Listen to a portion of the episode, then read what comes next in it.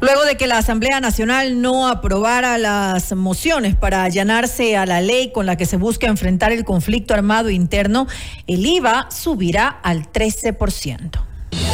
Vamos más allá de la noticia. Notimundo Estelar en FM Mundo con María del Carmen Álvarez.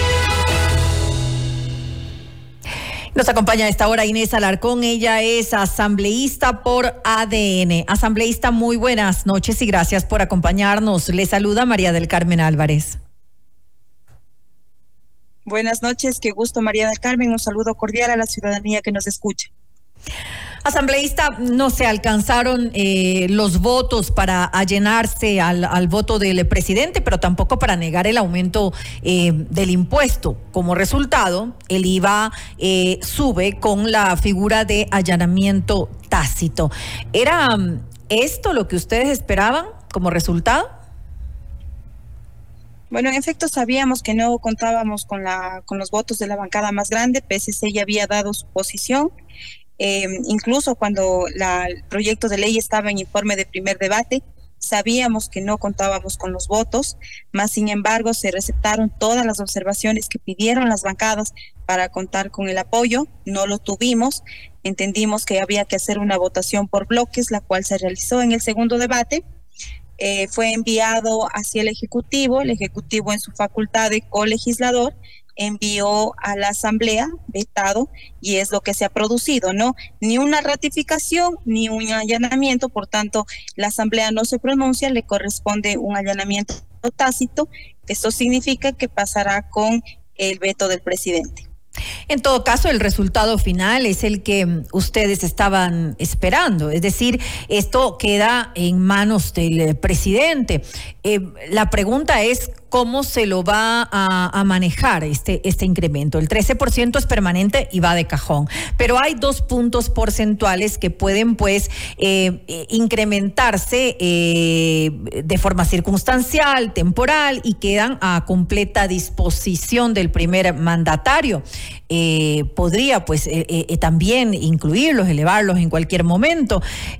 la pregunta es, ¿Qué se va a decidir? ¿Qué sabe usted? ¿Ya, ya se lo ha analizado? ¿Ya, ¿Ya tienen ustedes una respuesta? ¿O al momento lo están revisando para poder tomar una decisión?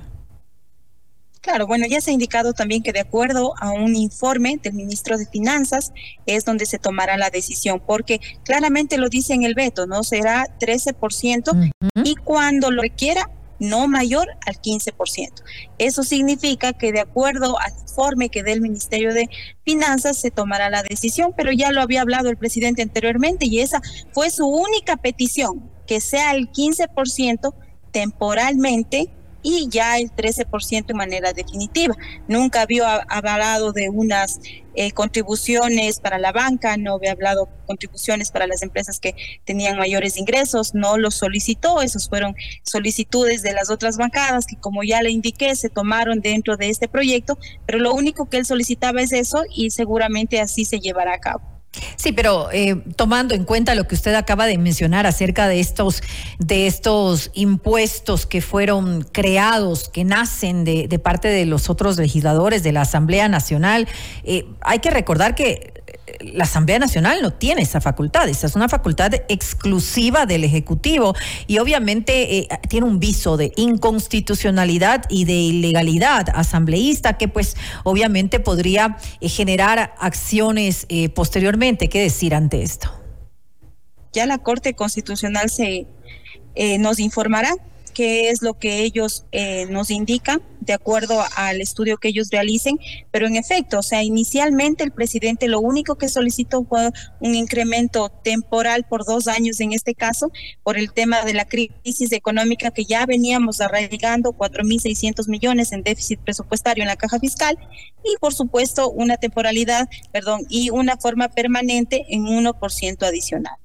Los demás que se fueron incorporando, las demás observaciones, el presidente lo ha visto con buenos ojos, pero esperamos a lo que diga la Corte Constitucional. Ahora, eh, habría que ver también, porque como le digo, en algún momento podrían eh, llegar a haber algunas acciones por ese, ese viso de inconstitucionalidad que, tendría, obviamente, al, involucrarse la, Asamblea Nacional en, algo que no le corresponde definitivamente. Ahora, asambleísta, eh, igual eh, al, al, presidente de la República le salió bien, ¿no? Es decir, tiene lo del IVA y además tiene estos, estos otros impuestos que, que, se han generado eh, por este tema. Ahora, justamente eso, lo que ha sucedido en la Asamblea eh, Nacional, ha generado algo de sus suspicacia para, para muchos, quienes dicen que esto ya estaba orquestado, que esto ya estaba arreglado, porque el Partido Social Cristiano y, la bancada eh, mayoritaria de, de Revolución Ciudadana finalmente también obtuvieron lo que querían, porque siguieron hasta el último con su discurso de oposición al aumento del IVA. Eh, sin embargo, el, eh, no se dio paso a una moción de archivo y también consiguieron lo que ellos querían, que era pues eh, los impuestos a la banca, a, las cooperativas de ahorro y crédito, el aumento del ISD, es decir, todos salieron contentos, todos llevaron ahí lo que, lo que esperaban que se diera. Bueno, en realidad lo que buscamos eh, por parte de la bancada de ADN es un bienestar social. Estamos pasando por un conflicto armado interno. Se necesitan los recursos, a más de la, de la crisis económica que, que vivimos y que ya lo mencioné antes, con una caja fiscal de menos 4.500 millones de dólares. En efecto, no, no hay nada orquestado. Eso me gustaría dejar claro a la ciudadanía. Más bien importante son posiciones diferentes, que eso es la democracia, ¿no? Son posiciones diferentes que se deben tomar en cuenta y dentro de la Asamblea lo manejamos por votos, entonces dentro de los votos no se dio el paso al IVA, pero obviamente dentro de los procedimientos legislativos, respetando los mismos, se puede llegar eh, a los resultados que hemos tenido ahora.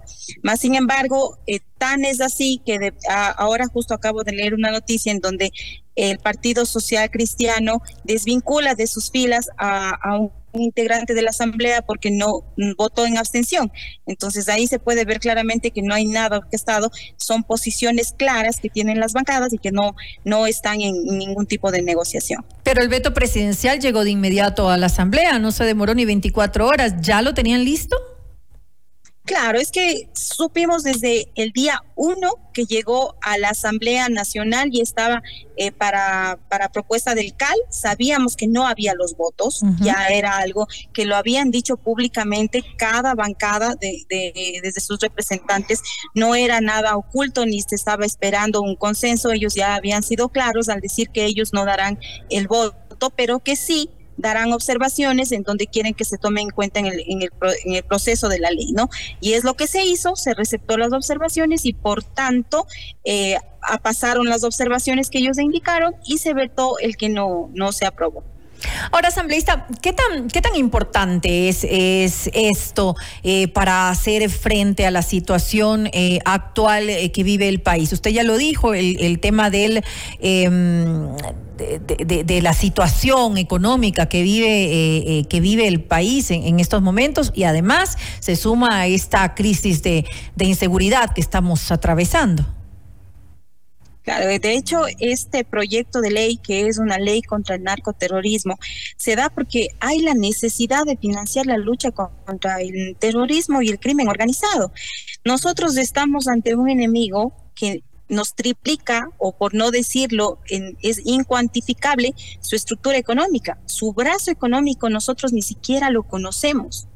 Entonces, tenemos que encontrar los recursos para respaldar a las Fuerzas Armadas, para respaldar a los militares y sobre todo a las familias ecuatorianas. Recordemos que estamos en un conflicto armado interno que nunca como ecuatorianos hemos vivido. Dicen, pero digan cuál es el monto, pero digan cuál es... muy estadística. No sabemos cuánto necesitamos.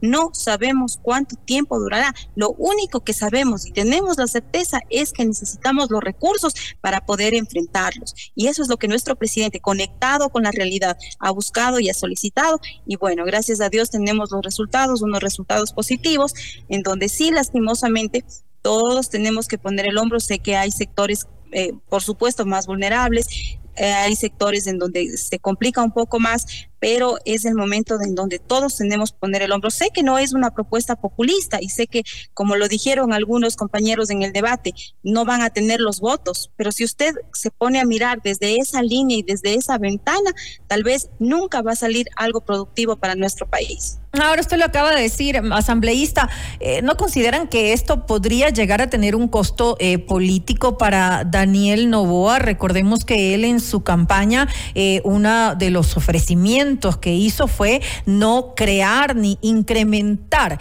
impuestos para, para el pueblo. Y ahora yo sé que la situación es otra, pero fue un ofrecimiento de campaña. Entonces, de alguna manera, esto puede golpearlo. Sí, en efecto, nosotros sabíamos que iba a tener un costo político, el cual estamos dispuestos a pagarlo, por supuesto que sí, porque los recursos son necesarios. Y en este caso, las Fuerzas Armadas, la Policía Nacional y la economía en total del país necesita una inyección. O sea, como ecuatorianos debemos hacerlo. En este caso entendemos que el presidente dijo no va a haber impuestos, pero no sabía que se viene un conflicto armado interno, no sabía el nivel de violencia que se podía presentar en el país y yo creo que ningún ecuatoriano lo medíamos tampoco. Asambleísta, ya para finalizar, eh, ¿cuándo considera usted que esto pues podría entrar eh, en vigencia? ¿Cuándo podría ser ya, em, podría realizarse ya la publicación en el registro oficial? Bueno, entendemos que eh, más, más tardar el día lunes debería estar ya en el registro oficial. Aprobamos la ley contra la corrupción el día jueves y hoy ya está en registro oficial. Entendemos que se está haciendo con la celeridad necesaria. Con el 13%, no con el 15%. No, el 13% durante los dos primeros años, esa es la temporalidad, perdón, el 15% los primeros eh, eh, dos años que es la temporalidad que hablaba el presidente, y después sí, eh, permanentemente un punto que son el 13%. Es decir, que va desde ahora, desde ya, con el 15%. subimos, va a subir los tres puntos de inmediato. Correcto. Tal cual lo, lo, lo indicó en su informe inicial. Bueno, me quedo con eso entonces. Le quiero agradecer a Inés Alarcón, asambleísta por ADN, por habernos acompañado en este espacio informativo. A ustedes, qué gusto.